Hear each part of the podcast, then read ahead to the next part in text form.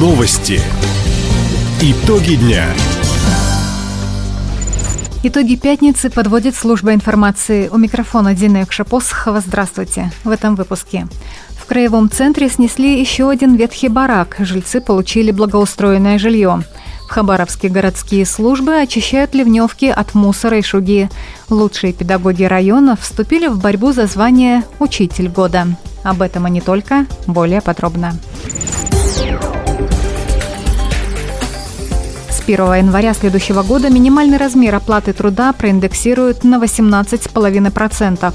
Об этом накануне заявил премьер-министр России Михаил Мишустин. Он выступил с отчетом перед Государственной Думой. По поручению президента проведем индексацию МРОД с 1 января следующего года на 18,5%. Особое внимание работникам бюджетной сферы. Наши педагоги, преподаватели вузов, врачи, и другой медицинский персонал, сотрудники социальной, культурной сфер, науки должны получать достойную плату за свой непростой труд. Для чего помогаем регионам приводить их зарплаты в соответствии с майским указом президента. Уже с 1 апреля повысим социальные пенсии. В дополнение к проведенной в июне прошлого года индексации. Эта помощь предоставляется гражданам, у которых не хватает стажа для получения страховой пенсии.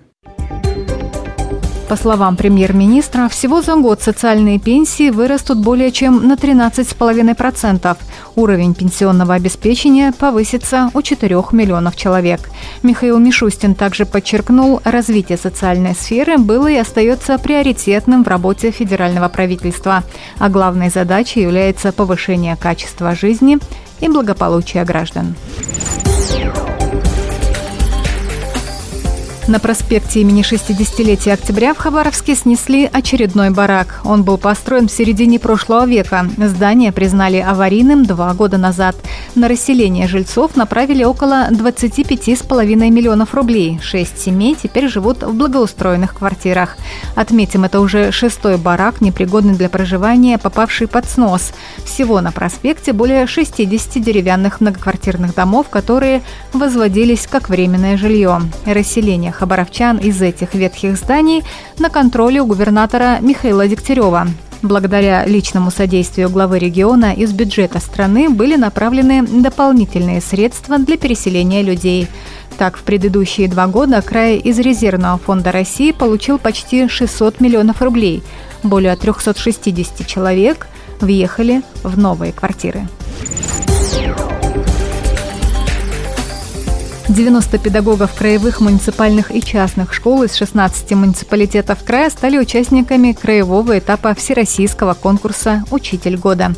Состязания проходят в шести номинациях. Самые многочисленные – «Лучший учитель года» в ней участвуют 29 педагогов и «Лучший воспитатель года» – 25 участников. В региональном Минобре рассказали, первый тур продлится до 30 марта. Педагоги презентуют медиавизитки и собственные интернет-ресурсы. Полуфинал начнется 11 апреля. Учителя проведут открытые уроки. В финал пройдут только по три участника в каждой номинации. В заключительном испытании педагоги обсудят с главой министерства Викторией Хлебниковой задачи современного образования и предложат идеи по его развитию. В этом году запланирован ремонт мостов в девяти районах края – Ванинском, Комсомольском, Нанайском, Ульском, Солнечном, Аяномайском, Бикинском, Охотском и Советско-Гаванском. Работы пройдут благодаря НАЦ-проекту «Безопасные качественные дороги».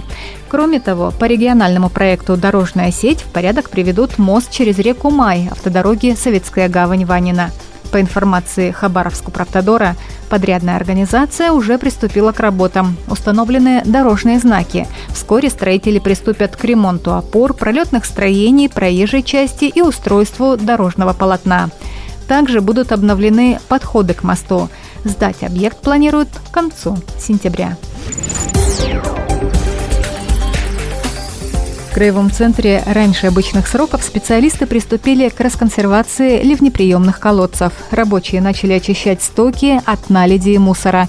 Меры помогут избежать подтоплений. Накануне бригада специалистов устраняла засоры в районе дома номер 67 по улице Кустанайской в поселке Гарнист. В управлении дорог и внешнего благоустройства отметили. На многих участках лед не успевает таять, приходится промывать трубы под большим давлением горячей воды. Усложняет ситуацию бытовой мусор – пакеты, бутылки, пачки от сигарет. Между тем, городские службы готовы прийти на помощь и просят сообщать о местах, где коммуникации не справляются со своей задачей и не выводят воду в ливневки. Информацию принимают по телефону 29 39 74.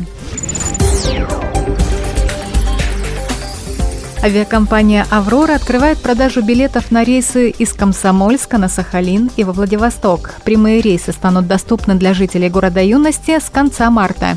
Перелеты запланированы раз в неделю по вторникам. Так, из города юности в столицу Приморья вылет в 10.10, время в пути 2 часа 5 минут. В обратном направлении вылет в 13.15. Из Комсомольска в Южно-Сахалинск самолеты будут вылетать также по вторникам в 16.05. С острова на материк вылет в 8.45. Перелеты субсидируются из федерального бюджета. Льготы распространяются на всех пассажиров-дальневосточников без исключения и ограничиваются только вместимостью воздушного судна. Билеты можно приобрести на период с 28 марта по 23 мая. Таковы итоги пятницы. У микрофона была Дина Якшапосхова. Всего доброго и до встречи в эфире.